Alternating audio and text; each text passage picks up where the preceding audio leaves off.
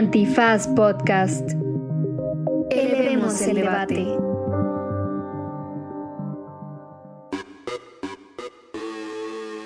Buenos días, buenas tardes, buenas noches y también bonitas las medallas que se estén ustedes colgando en este momento. Aprovechamos el contexto olímpico en este Derecho Remix para platicar sobre derecho internacional y los estados y un poco también el chismes de las Olimpiadas. Sobre además juicios que se han llevado a cabo en torno al, no solo a los Juegos Olímpicos, sino también denuncias de las y los atletas, de lo que está pasando en Tokio y harto dato coctelero y recomendiza en este Derecho Remix.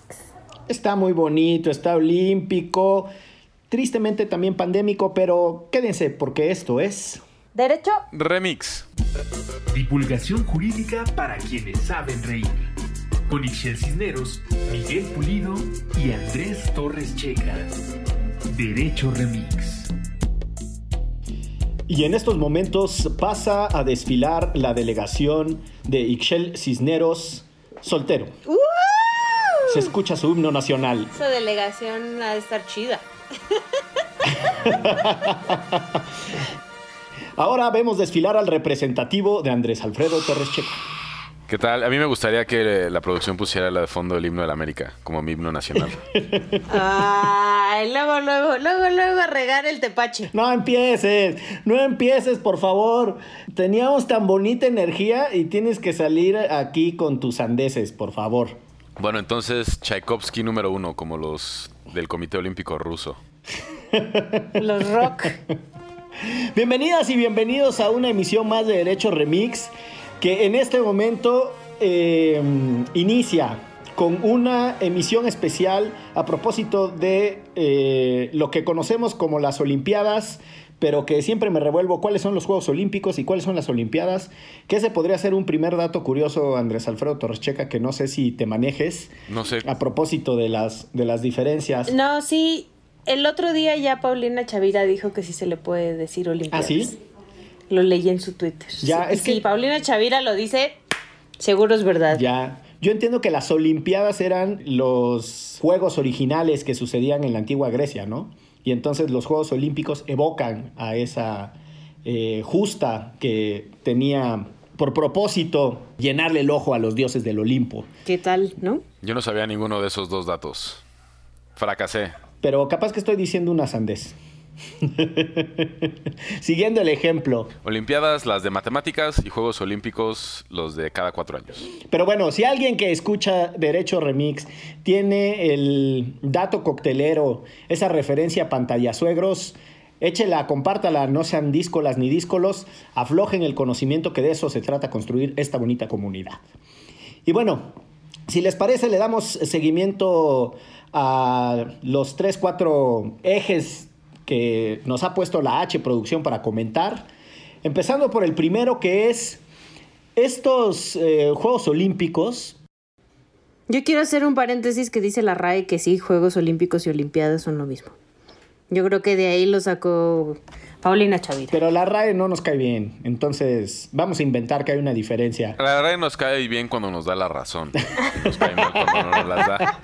Esa es la regla de Twitter. La RAE es como, es como el INE, que cuando los partidos políticos, el INE jala para su lado, es como, claro, tendría que triunfar la democracia y hacerse valer el Estado de Derecho. Las instituciones fuertes. Y cuando les dan palo, es como, está capturado, son eh, lo peor del neoliberalismo, por poner un ejemplo, ¿no? No es que alguien lo ande diciendo así. Les decía, de- después del paréntesis de Ixchel Cisneros, que he aprendido mucho sobre cómo, cómo hacer paréntesis. Eso, estoy en todo ya. Eh, la primera referencia es por qué hay más banderas en, el- en, los Juegos Olímpicos y en el Comité Olímpico Internacional que los que hay en las Naciones Unidas. Si tan solo conociéramos a alguien que sí supiera de relaciones internacionales, Ixchel, carajo. Si alguien hubiera estudiado eso. Sí, déjate. No Aquí es cuando sé. todos esos datos a pantalla suegros tienen utilidad y los miles y miles de pesos de colegiatura sienten que son útiles. Algo que pudiste haber estudiado en Google. Es correcto. Pero no, lo estudié en el ITAM. Ah, muy bien. Eh, Y mis papás pagaron por ello. Bien orgulloso. Mira, la verdad es que a mí me encantan ese tipo de eventos, como el Mundial o las Olimpiadas, porque pone en el centro a los actores más importantes de las relaciones internacionales, que son los estados. Y lo que pasa en este tipo de eventos refleja, de una manera, tensiones muy importantes de cómo se compone el sistema internacional. Y una de esas grandes preguntas es, pues, ¿cuántos chingados países hay? Entonces, el Comité Olímpico Internacional reconoce 206 comités nacionales. Pero la Asamblea General de las Naciones Unidas tiene una cosa así como 194 países reconocidos. Pero la FIFA tiene 211 selecciones afiliadas. Entonces la pregunta es, ¿cuántos países hay en el mundo? ¿No? Chance, la Tierra sí es plana y eh, no hemos logrado descubrirla toda. Pero el, el gran tema acá es que en las relaciones internacionales, o sea, los estados que son los actores principales se rigen bajo el principio de soberanía y eso hace que no exista ninguna regla por encima de ellos que les diga qué sí es una cosa y qué no es otra cosa. Todo lo van inventando sobre la marcha. Y esto es muy interesante porque lleva, ese principio se lleva hasta el, hasta el momento más eh, originario de un Estado, que es reconocerlo cuando existe o no reconocerlo cuando no quieres que exista. Y esto ha sido un problema que ha habido siempre eh, en el mundo, ¿no? Antes, ¿cómo se resolvía eso? Pues ah, con guerra yo no te reconozco como un Estado independiente, nos vamos a agarrar a golpes, bla, bla, bla, bla. Y con el paso del tiempo... Pero entraba un tercero, ¿no? Checa, o sea, antes entraba un tercero en discordia y te reconocía. Sí. O sea, por ejemplo, cuando la fundación de Estados Unidos, lo que hacen los gringos, de manera muy particular eh, Benjamin Franklin. Se va a Francia. El mismo que, ah, exacto, el mismo que inventó el pararrayos es que se va a Francia y como los franceses odiaban a los ingleses, los franceses son los que le dicen a los gringos, está bien, te voy a reconocer como país, no solo eso, te voy a financiar tus condiciones de guerra y además eh, te, voy a te voy a recibir aquí a alguien como diplomático y, y Benjamin Franklin termina siendo el primer embajador de Estados Unidos ante, ante Francia. ¿Qué tal, no? Pero eso no cambia a lo que pasa ahora en realidad, porque puedes tener a un tercero que reconozca y un primero que deje de reconocer. Y esto pasa porque, y ahí viene la parte ñoña, primero hay que definir qué es un Estado, ¿no? Entonces, un Estado, la definición de primaria, ¡Ah! la definición de primaria es un territorio definido que tiene una población determinada, un gobierno que ejerce control sobre ambos y que además tiene la capacidad de entablar relaciones con otros estados. Eso. Entonces, aquí hay estados que cumplen todas las características. Sin embargo, no son considerados estados por otros países. El caso de Palestina, por ejemplo, el caso de Taiwán, el caso de Hong Kong, eh, el caso de Curazao. Entonces, aquí entra un debate muy interesante que son las dos teorías en derecho internacional sobre reconocimientos de los estados. La teoría constitutiva y la teoría eh, declarativa. Entonces, A la teoría ver, constitu- barajémela más despacio. A ver. Entonces, la teoría constitutiva dice como, bueno, está bien que tengas todas estas características, ¿no? Territorio, población, gobierno y capacidad de entablar relaciones con otros estados, pero eso también, el punto 4, determina que los demás estados, en su capacidad de tener relaciones entre sí, reconocen a este nuevo estado creado. Entonces, si un estado no te reconoce, pues no eres estado. No importa que tengas todas las demás, porque no cumples el último requisito. A ver, ponme un ejemplo de quién está en esas. Pues Palestina, por ejemplo. Palestina es un estado que tiene un territorio, bueno, tiene un territorio más o menos definido, población, un gobierno que ejerce control sobre ese territorio y la capacidad de entablar relaciones con algunos estados. Y otros no lo reconocen como estado. Por ejemplo, Israel no reconoce como estado a Palestina, pero Egipto, eh, Arabia Saudita, toda la Liga Árabe sí reconoce a Palestina. ¿No? Eh, Kosovo es otro ejemplo, ¿no? O sea, Kosovo es un estado, pero no es un estado para Serbia. Taiwán es otro ejemplo. Taiwán, en la política de China, China es la China única e indivisible. Y eso, eso implica el Tíbet, eso implica Hong Kong, eso implica Taiwán. Pero Taiwán, después de la rebelión de los Boxer y Chiang Kai-shek y el- esos desmadres chinos de principios del siglo XX, se separa, pero desde entonces China continental reclama a Taiwán como parte de China. Entonces, por ejemplo, México, como tiene relaciones tan importantes con China, no reconoce a Taiwán como un estado. Pero reconoce a, a- Taiwán como una eh, como una un ente económico. Y, eh, y en México existe una representación económica de Taiwán, pero no es la embajada de Taiwán. Pero Taiwán va a los Juegos Olímpicos para los propósitos que nos... Pero Taiwán va a los Juegos Olímpicos. Entonces eso nos lleva a la otra teoría, que es la teoría eh, declarativa, donde los estados dicen, yo cumplo con todas, tengo un territorio, tengo población, tengo gobierno, tengo la capacidad Soy de estado y entablar. se chingan. Soy un estado. Y entonces algunas eh, organizaciones internacionales menos controversiales, o que al menos en el espíritu buscan ser menos controversiales, como el Comité Olímpico Internacional o como la FIFA, dicen, bueno, si tú te reconoces como un Estado, tienes tu himno, tienes tu bandera, tienes a tus jugadores, puedes venir aquí y no pasa nada. Dice, juegue, juegue, juegue. Entonces por eso tenemos a China Taipei, que es Taiwán, tenemos a Hong Kong, que participa de manera independiente, Eh, tenemos a Aruba, por ejemplo, que se separó hace poco de Países Bajos, Kosovo participa de manera independiente por segunda ocasión. Es el país que se inscribió al Comité Olímpico Internacional eh, de las, de- casi de los últimos y participa, participó por primera vez en Río de Janeiro y ahora está participando acá. Sudán del Sur también. Y hay otros que siguen, o sea, por ejemplo, eh, Puerto Rico, que tiene todo este rollo de separarse de Estados Unidos o no, sí tiene una membresía en el Comité Olímpico Internacional pero sigue siendo un territorio de Estados Unidos. O a la Pero, inversa. pero ajá. compiten por Puerto Rico, Sí, no por compiten por- exacto, compiten por Puerto Rico. Aunque internacionalmente ellos no tienen un sistema político independiente. Eh, dependen de Estados Unidos. O a la inversa, uno muy interesante es Reino Unido. Eh, Reino Unido en los Olímpicos participa como Gran Bretaña, pero en la FIFA tiene a Escocia, a Irlanda del Norte, a Inglaterra y a Gales. Ándale, esa no me la sabía. Con razón Andy Murray es bicampeón olímpico porque siendo escocés en realidad va como Gran Bretaña y que es, que es eh, esa bonita integración de Escocia, Irlanda del Norte, e Inglaterra y Gales, ¿no? Propiamente. Bonita entre comillas. Bueno, pues era una manera de decirlo, no te pongas en ese plan. Oye, hay, hay un chingo de geopolítica en el tema de las Olimpiadas para quienes son eh, tipo checa para acá, de ese modelo, pues cosas como la Guerra Fría no les dicen nada, pero para Bueno, otras yo esperaría, yo esperaría que a Checa sí, ¿no? Porque estudió relaciones Sí, internacionales. bueno, claro.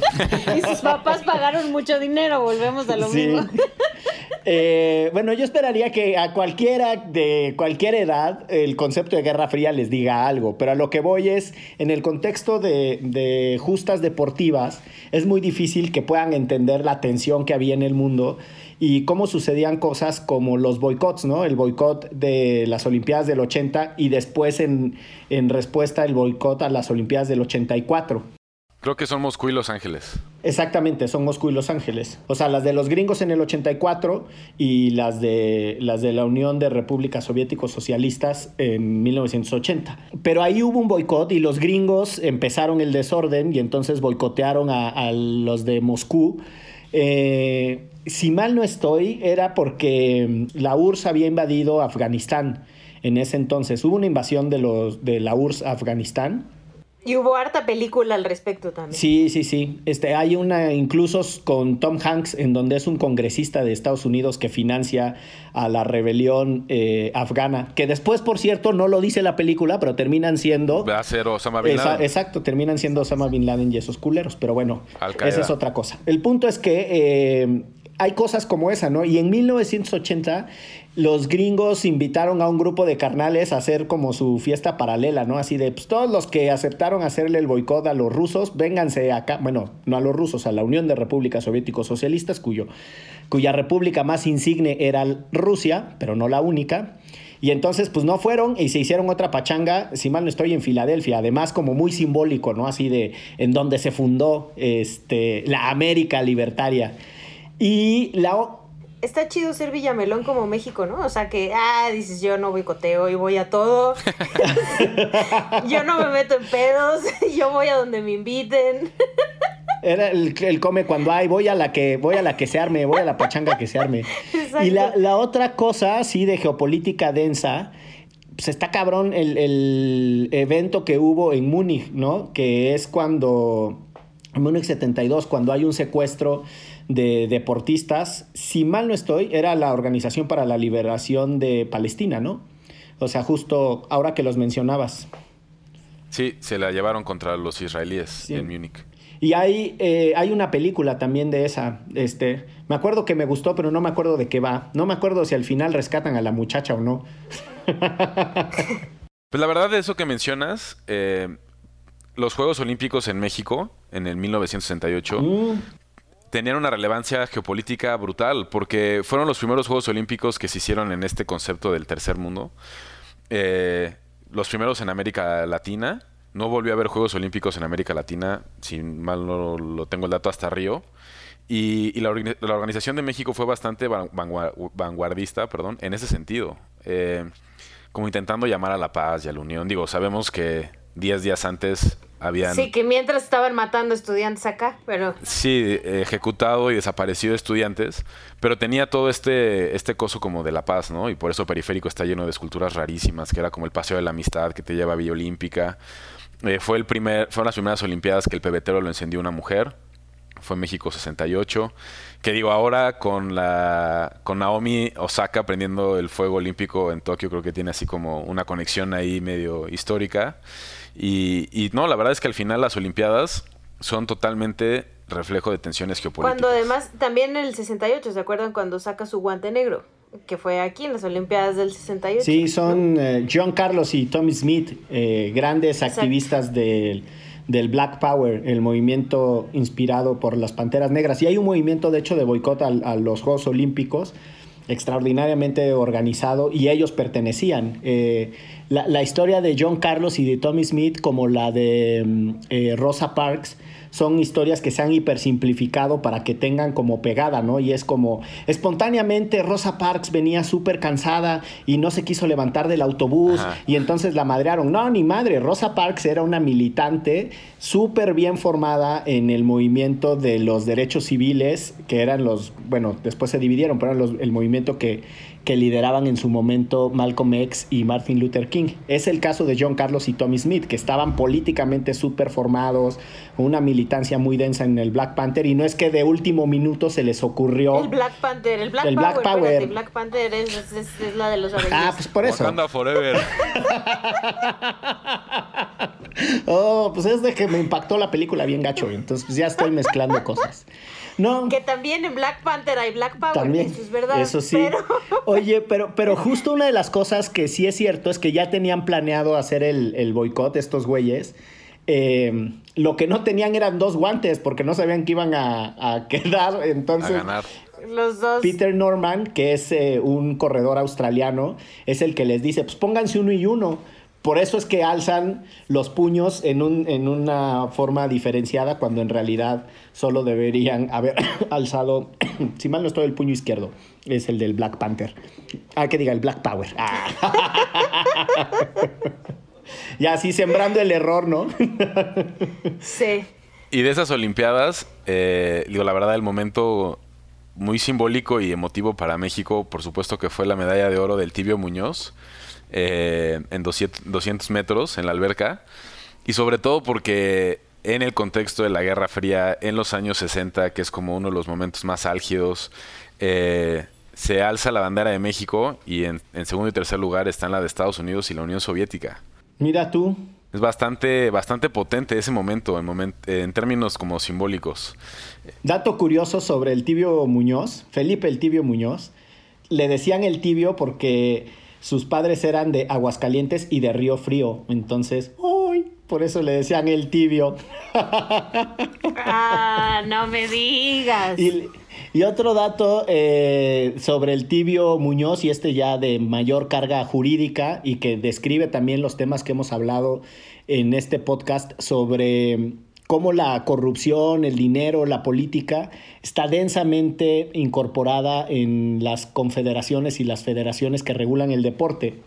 El tibio Muñoz era el alfil de Mario Vázquez Raña. Mario Vázquez Raña, que pertenece a la familia que es dueña de un montón de medios de comunicación, entre ellos... Eh, Vázquez Mañas también les llaman también este, los de la Organización Editorial Mexicana. El güey fue... Eh, Imagen. muchos, muchos años. Era el eterno eh, dirigente del Comité Olímpico Mexicano.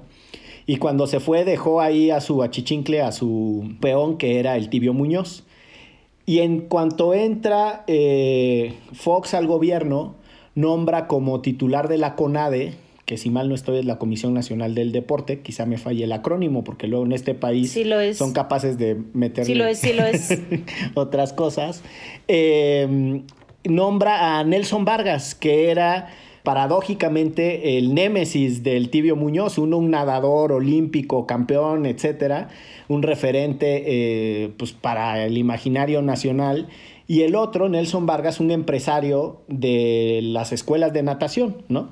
Eh, que formó a muchos atletas con capacidad de competencia muy alta, ¿no? Entonces, que se agarran del moco Nelson Vargas y el Tibio Muñoz y que le inicie unos procedimientos perrísimos Nelson Vargas, eh, presentó ante la Secretaría de la Función Pública acusaciones de que el Tibio Muñoz se había clavado la lana del Comité Olímpico Mexicano y como parte del dinero público termina en el bolsillo del Comité Olímpico Mexicano, nada que el Tibio Muñoz estuvo como seis años peleando un juicio eh, por unas eh, cifras que encontró la Auditoría Superior de la Federación de la Cuenta Pública, de un desastre en el manejo del dinero, y tuvo una inhabilitación por 10 años para ejercer cargos públicos el Tibio Muñoz. Quizá estoy inventando ahí algún dato, eh, el de los 10 años. Quizá estoy inventando la historia, pero quería contarla. No, no, no, porque es que me sé mucho el caso porque uno tiene que ver con el tema de quién es autoridad y quién no, ante quién impugnaba. Este, el caso se resolvió en el entonces Tribunal de Justicia Fiscal y Administrativa. Y una de las cosas singulares de, de- de ese litigio es que primero la defensa de- del tibio Muñoz decía, no, pues yo soy un particular y no me pueden sancionar. Y en mi etapa de obsesivo con el derecho presupuestario mexicano y cómo combatir la corrupción, eh, hay un caso muy famoso de fundar en donde a Luis Pasos y a Jorge Serrano Limón eh, se les impuso una sanción por haber malversado fondos. Y en esa malversación de fondos, la defensa de Serrano Limón decía, pero yo soy un particular, a mí no me pueden aplicar la Ley Federal de Responsabilidades Administrativas. Y era muy parecida a la defensa del Tibio Muñoz. Por eso es que me sé ese pleito entre el Comité Olímpico Mexicano y la CONADE. Fíjense ustedes. Qué cosa tan bonita, ¿verdad? Chanclas. ¿Qué tal, no? Los que están al frente de la CONADE han sido fichas. La paisana de Ixchel.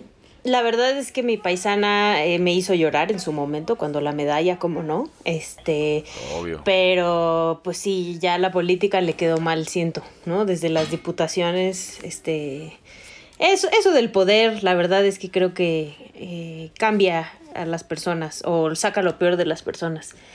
Y, y lo que sí creo es que estaría chido que nos tocara algunos Juegos Olímpicos por no sé, cuando tengamos 70 años o algo así aquí en México, porque sí, es- sí es una cosa súper, súper chida que cada... Sin pandemia, ¿no? Por favor. Sí, sin pandemia. Lo- los Juegos Olímpicos de 2028 van a ser en Los Ángeles. Eh, pero no nos tocan a nosotros. Pero está, O más sea, no, está- no, no. pero está más barato el boleto de avión, ¿eh? Que, que Bueno, a eso Es Tokio. lo que te iba a decir, nos vamos en camión. Pero yo, bueno, yo sí fui, yo fui a unos Juegos Olímpicos en Londres. Quiero hacer acá un comentario súper fifi. Este. Uh. Y me tocó ver la medalla de Paola Espinosa, por cierto, que anda en boca de todos y de todas. Con Tatiana Ortiz, este, el tercer lugar en la lindo. plataforma justo de tres metros. Y la neta sí es una cosa muy, muy, muy cañona. Y me tocó ver a la selección este, nacional ganadora de la medalla de oro en la semifinal contra Japón. Em, Partidazo. Y partidazo ahí en Londres. Y la verdad es que sí es una cosa padrísima. Yo antes de eso, en el 92, eh, sea, antes de las Olimpiadas de Londres, que ahí sí entré, porque me pagaron mis boletos para entrar, la verdad, no los pagué yo. en- me tocó en Barcelona, eh, cuando alguna vez en el 92 viajé con mi papá a Europa, solo ver cómo iba corriendo una mujer con la antorcha, ¿no? Y toda la gente alrededor padrísimo, o sea, sí se me salieron las lágrimas. Ahí evidentemente no teníamos dinero para entrar a ningún evento deportivo de los Juegos Olímpicos, pero sí el solo ver el momento en el que van corriendo con la antorcha olímpica sí es súper, súper emocionante. Y, y estar ahí y que gane medalla un mexicano, o en este caso dos mexicanas, sí es una cosa tremendísima. Ya debe ser espectacular. Sí que lo es. Oye, Ixchel, ahora que, que mencionas a, a clavadistas, medallistas, ¿Ustedes eh, se acuerdan del caso de Laura Sánchez, que es una clavadista que también ganó medalla y que hubo un entuerto súper complicado con eh, su entrenador, que si mal no estoy se apellida Rueda, por un caso de, de actividades o comportamientos antiéticos? Resultó al final ellos fueron pareja, o sea, se formalizó su relación, pero había ahí una cosa de, de, una relación, diría Selena, prohibida, o sea, un amor prohibido. Pero lo traigo a colación más allá de, del chisme de, de novela rosa, que en realidad no me lo sé y no quiero usar el morbo para atraer la atención de quienes escuchan este podcast, sino porque ese es otro caso de mucha tensión entre lo que sucedía en la Federación de, de natación, que si mal no estoy es la que regula también la de los clavados, y el empleo que tenía Rueda. Y recuerdo que él les ganó una reinstalación en la Junta Federal de Conciliación y Arbitraje. Eh, a él lo había despedido la Comisión de Honor y Justicia de la Federación de Natación y entonces él va y arma un, caso y la Junta de Conciliación y, Arbitraje lo reinstala. Eh, de bonito dato, traigo, traigo mucho dato curioso olímpico jurídico, eh, como podrán ver.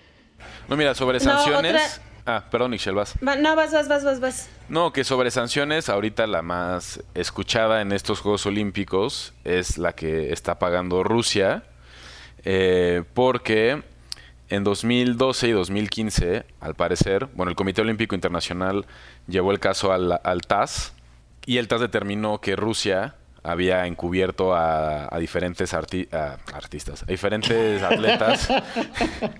ya diciendo lo que sea, borracho. Es que el deporte es un arte.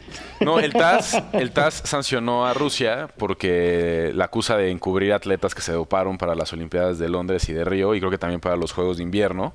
Entonces la sanción es que Rusia no puede, no puede participar en eventos deportivos por dos años y la, sanción empezó en 2020, se cruza con los Juegos Olímpicos de Tokio y entonces los atletas rusos eh, para poder participar tienen que ser evaluados por organismos internacionales y por el Comité Olímpico Internacional. Normalmente la evaluación la hacía el propio Comité Nacional, pero pues como está siendo acusado de encubrirlos, y los que están ahí ya son como, ya están limpios, ¿no? De alguna manera. Eh, pero no pueden participar a nombre de Rusia. Por eso, si ven que sale ROC en su pantalla, es acrónimo en inglés para eh, Comité Olímpico Ruso. Y si ganan una medalla, que pasó el día de ayer, eh, una medalla de oro, en vez de sonar su himno, suena creo que como la primera sinfonía de Tchaikovsky.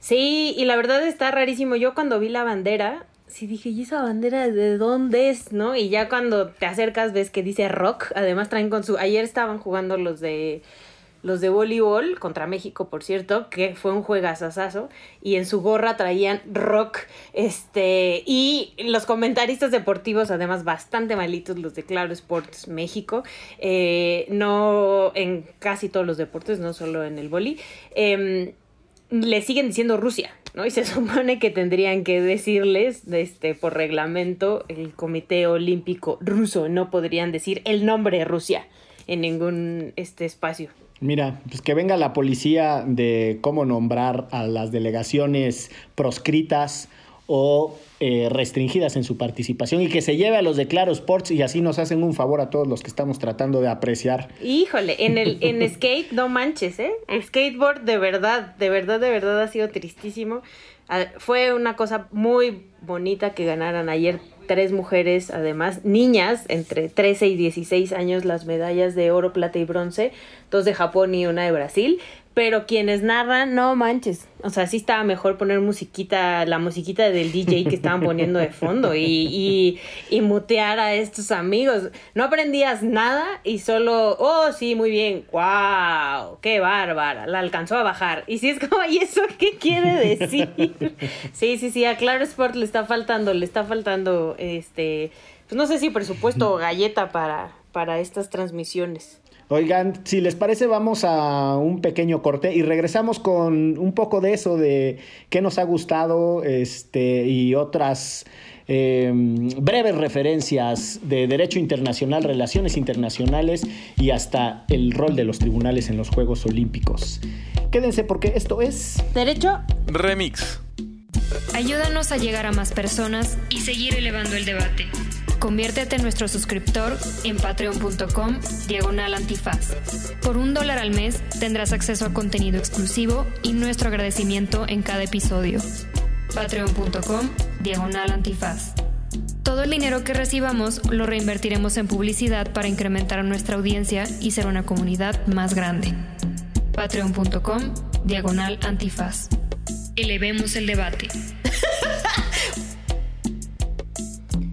Pues regresamos a Derecho Remix olímpico, este, con este Tokio 2020 en el 21, con estadios vacíos, que se ve regacho eso, la verdad. Sí, da bajón. El, el- lo que está, bueno, padrísimo, por lo menos en el, en el voleibol de playa, es que tienen como siempre un DJ, ¿no? Y entonces mientras hay tiempos, breaks, está el DJ acá con su música, y el DJ prendidísimo, así brinque y brinque, y el estadio vacío totalmente, pero él echando toda la carne al asador como si estuviera lleno el lugar.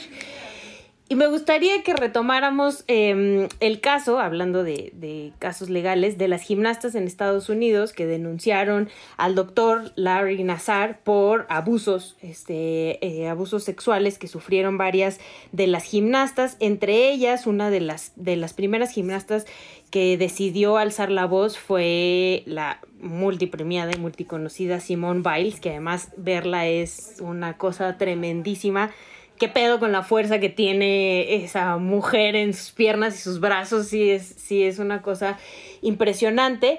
Y eh, lo que denunciaban las chicas, pues eran los abusos por parte de este médico que, que era quien acompañaba a la selección olímpica de gimnasia.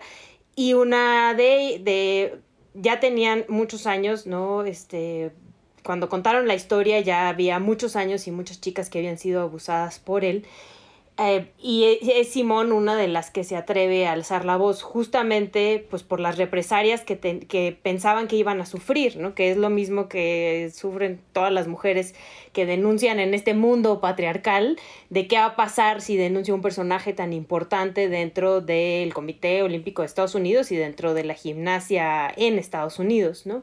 Al final las chicas se atreven a denunciar y este, como bien es en Estados Unidos, pues el caso es público y, y el juicio se llevó este, abierto. Y al final, eh, no estoy segura de cuántos años le dan al doctor en la cárcel, em, pero ahorita les confirmo. Gracias a, a las denuncias de 140 víctimas, ¿no? Que, que denunciaron a este, a este médico. Y al final este es solo un como muestra basta un botón, así como nuestra nues- nuestro refrán que no que no que todavía, bueno, que ya nos dijeron de dónde viene. Em, es solo la muestra de cómo las eh, deportistas, no mexicanas, las deportistas mujeres en el mundo también son parte de esta violencia y también son parte de estas agresiones históricamente, ¿no? Y, y este es uno de los casos donde ellas se atrevieron a denunciar y al final el eh, agresor terminó en la cárcel gracias a la valentía de todas estas chicas, muchas de ellas muy jóvenes. Ese es todo un tema, el de la edad de las gimnastas. No sé si ustedes se acuerden de, de unas niñas que ganaron en Atlanta 96 de Estados Unidos con una chiquitita. De hecho, hay por ahí un documental sobre The Magnificent Seven. Eh, una que incluso brinca así lesionada y anda ahí con la pata toda tullida y la chingada. Este, y eran muy, muy jovencitas. Y por esas fechas entonces se pone sobre la mesa la polémica de el hostigamiento y el abuso psicológico en ese entonces que sufrían las niñas y también una discusión sobre la intervención en su desarrollo biológico porque tenían una obsesión con eh, que la menstruación les quitaba posibilidades para competir. Estoy simplemente citando cosas de memoria de los debates que yo me acuerdo, en donde fue súper relevante la discusión sobre cuál era una edad pertinente para competir. Y entonces la Federación Internacional Olímpica, la que regula la, la gimnasia, determinó una edad y yo recuerdo que en las, en- a las chinas en alguna Olimpiada les quitaron justo una medalla porque alteraron o con- y compitieron con una mujer eh, menor de la edad reglamentaria para competir.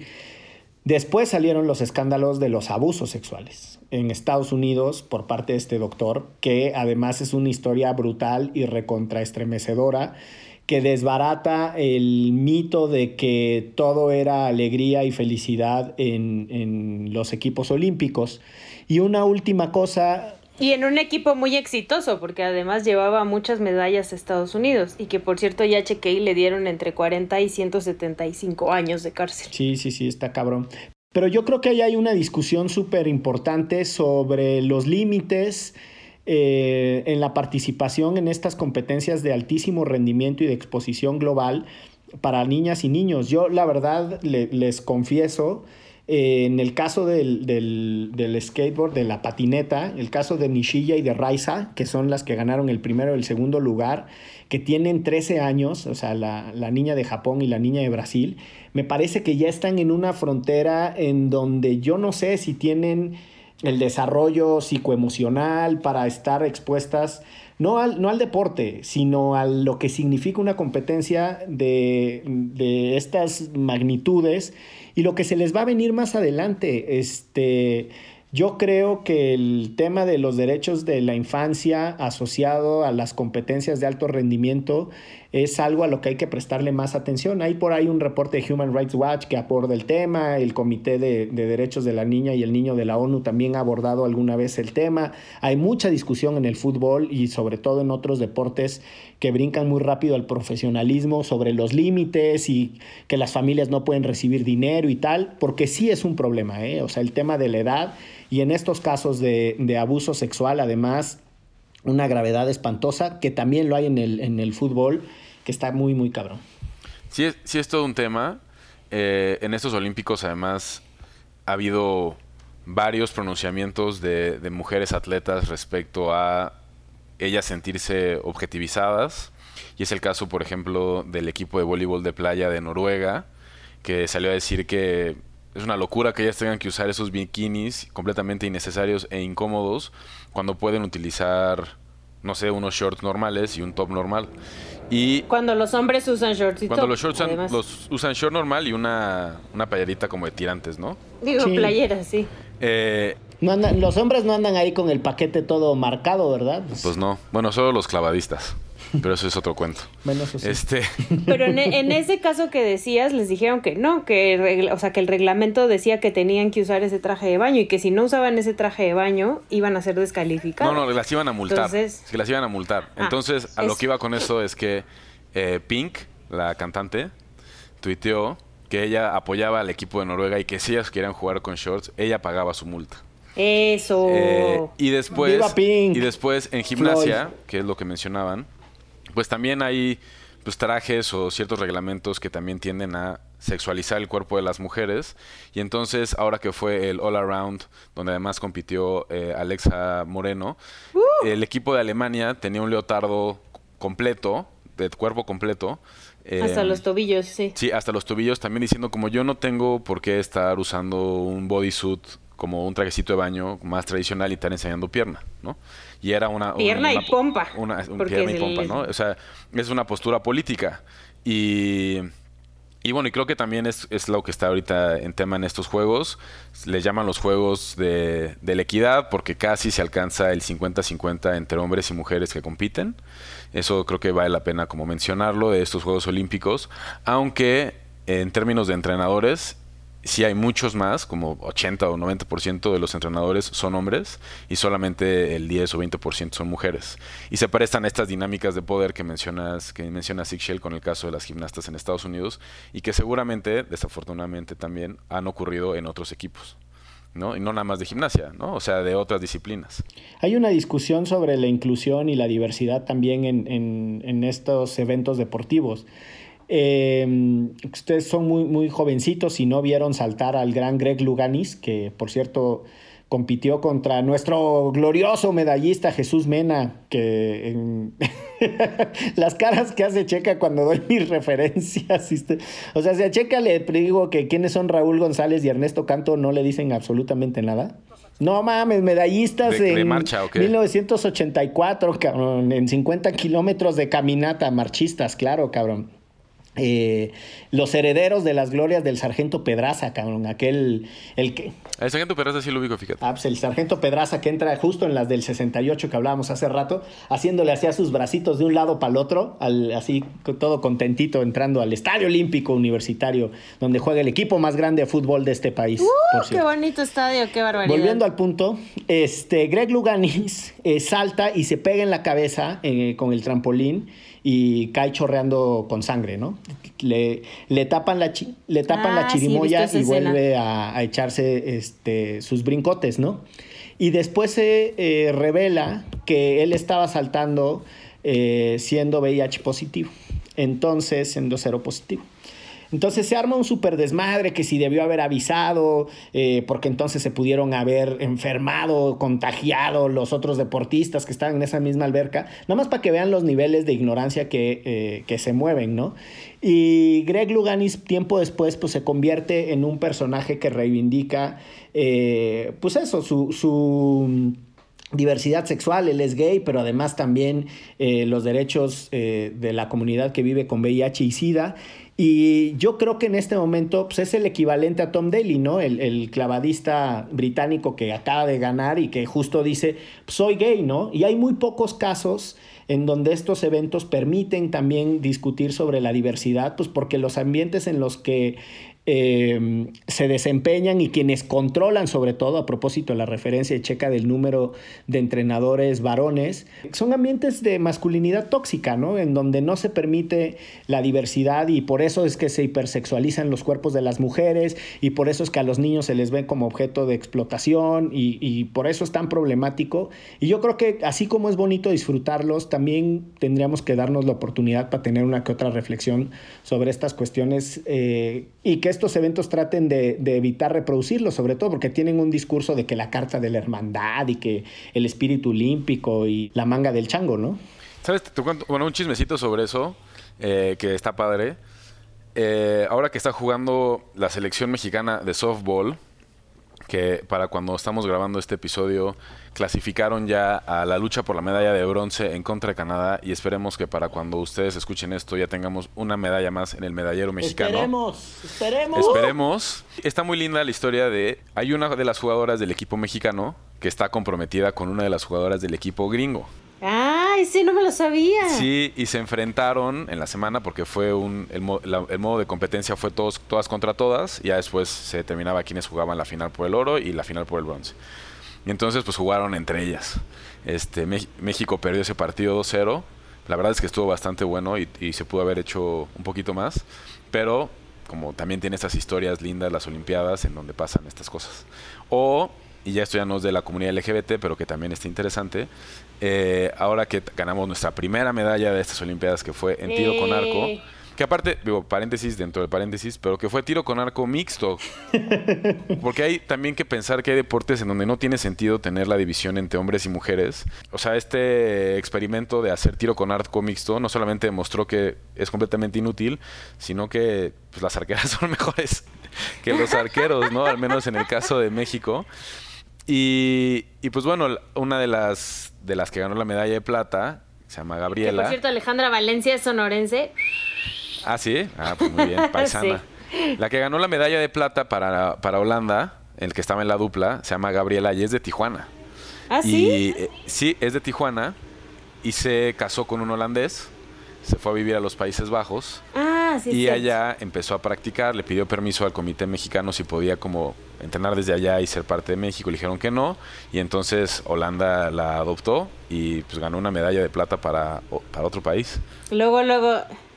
Exportando talento, como siempre. No, deja todo exportando talento, dejando ir a nuestro talento y no apoyando a nuestro talento, valiendo madres. Hay varios casos también, no sé si vaya a competir en estas Olimpiadas, pero hay una atleta mexicana que hace, que hace esgrima y nunca recibió apoyo en México y se fue a hacer esgrima a Uzbekistán y ha ganado varias medallas en, en torneos mundiales y no sé si vaya a participar en las Olimpiadas, pero se tuvo que ir para allá.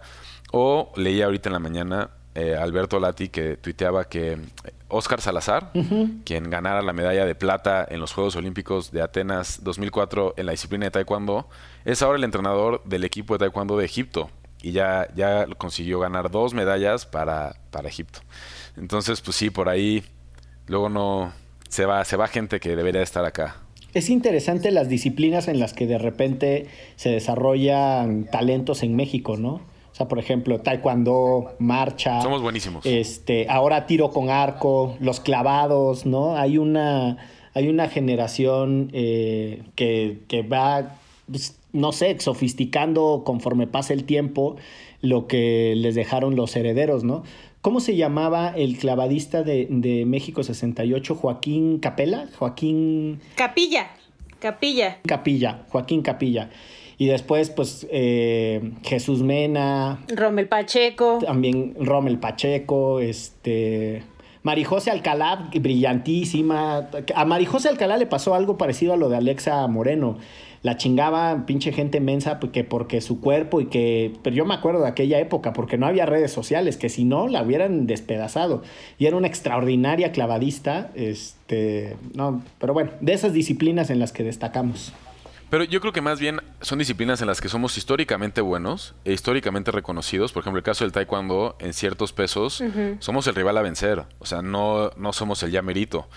Pero eh, la manera en la que consumimos deporte en este país centra mucho a dos, tres deportes, el box, el béisbol y el fútbol, y no vemos otras posibilidades. También por eso son tan lindos los Juegos Olímpicos, porque puedes ver la complejidad que hay detrás de otros deportes y pues bueno, ese es el caso de Taekwondo. México ha ganado medallas de Taekwondo en los últimos, creo que desde Sydney 2000 gana medallas.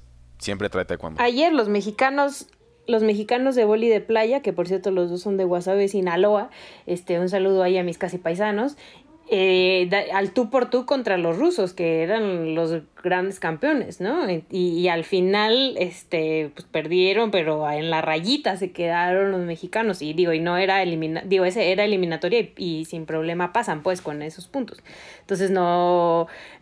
Te, hay deportes que no hemos volteado a ver, como bien dices, Checa, y hay talento, y hay mucho talento, y justo este, ayer yo retuiteaba una, un hilo de Vanessa Zambotti, que es, es judoka mexicana, eh, retuiteaba un hilo de ella diciendo pues, que la gran mayoría de las veces los logros que tienen las y los mexicanos en Juegos Olímpicos son propios y de sus familias, porque honestamente el deporte en México está muy mal cuidado y muy poco valorado y no se les apoya. Eh, y decía, quieren poner en duda eh, los presupuestos que se les da o las becas que se les da a los deportistas, mejor pongan en duda a los funcionarios y las funcionarias de la CONADE que se quedan con esos recursos y nunca llegan a los deportistas, ¿no? Y al final son las propias familias quienes sacrifican un montón de cosas para poder, para que los atletas, los atletas y las atletas lleguen a, justas como estas. Pues si les parece, vámonos directo a la recomendiza para disfrutar eh,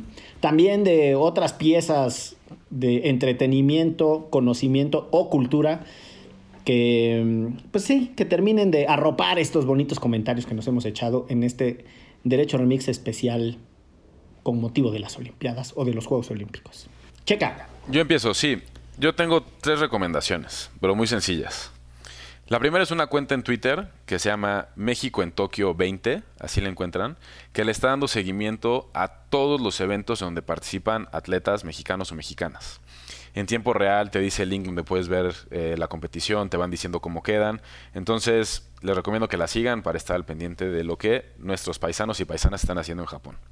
Mi segunda recomendación es un documental que estuvo nominado al premio Oscar, no sé si lo ganó, creo que sí, que se llama Ícaro. Y lo pueden encontrar en Netflix, que habla sobre justo toda esta controversia del dopaje en el deporte. Y mi tercer recomendación, acá más cursi, es otro documental que produjo González Iñárritu que se llama Oro, que es sobre, lo encuentran en YouTube, así búsquenlo como Oro, documental completo, no sé qué, selección mexicana, que es sobre el recorrido de la selección mexicana de fútbol que ganó el oro en Londres. Está medio cursi y ahí tiene como una medio mística de leche de leganismo y entrevistan a Martí, pero fuera de eso, fuera de esa parte, están bien padres los recuentos de los, los recuentos de los partidos en voz de los jugadores. Y la neta, la neta, si te saca una lagrimita al final, revivir ese partido contra Brasil. Ay, qué bonito. Ixchel. Yo nada más tengo una recomendación y esto es este por mi hijo Carlo Gómez Cisneros y por Pepe Martínez, que además es- lo conocemos como Pepe Legal y es gran escucha de Derecho Remix. Vean Demon Slayer, la película y la serie, que es un manga japonés, que es justo la canción que utilizó Alexa Moreno para para cuando hizo su rutina en piso, eh, no solo porque es manga japonés y están en Tokio, sino porque este justo decía la, la gimnasta que lo japonés es un mero mole y por eso este puso esa canción en, en su rutina. Es una historia súper, súper chida y también nada más para alentar a las juventudes que les encanta el anime como a mi chamaco. Ay, qué bonito. Y, y además, solo decir que eso, ese yo había sido recomendado acá por Carlos Brito. Ah, es verdad. Entonces aprovechemos para mandarle un saludo que era el más emocionado ayer viendo a Alexa Moreno eh, compitiendo con el soundtrack de su serie favorita.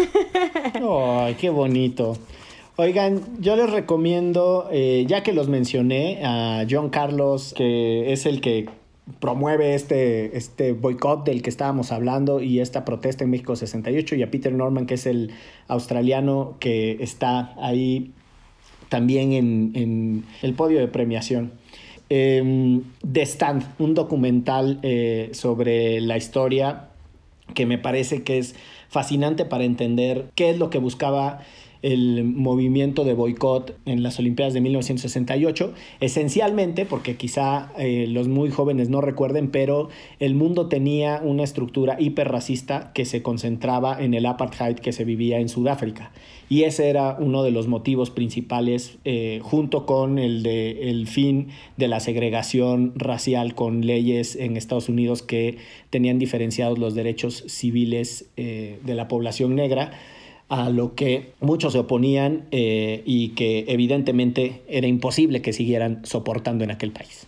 Y bueno, ya la película de Múnich que ya la recomendé de Steven Spielberg, que la verdad es que la vi hace demasiados años, hace por lo menos 15 años, y entonces me la voy a volver a echar para ver si me acuerdo de qué trataba. Este y pues eso es todo. Si les parece con eso nos vamos porque esto fue Derecho. Remix olímpico. Divulgación jurídica para quienes saben reír. Con Ixel Cisneros, Miguel Pulido y Andrés Torres Checa. Derecho Remix.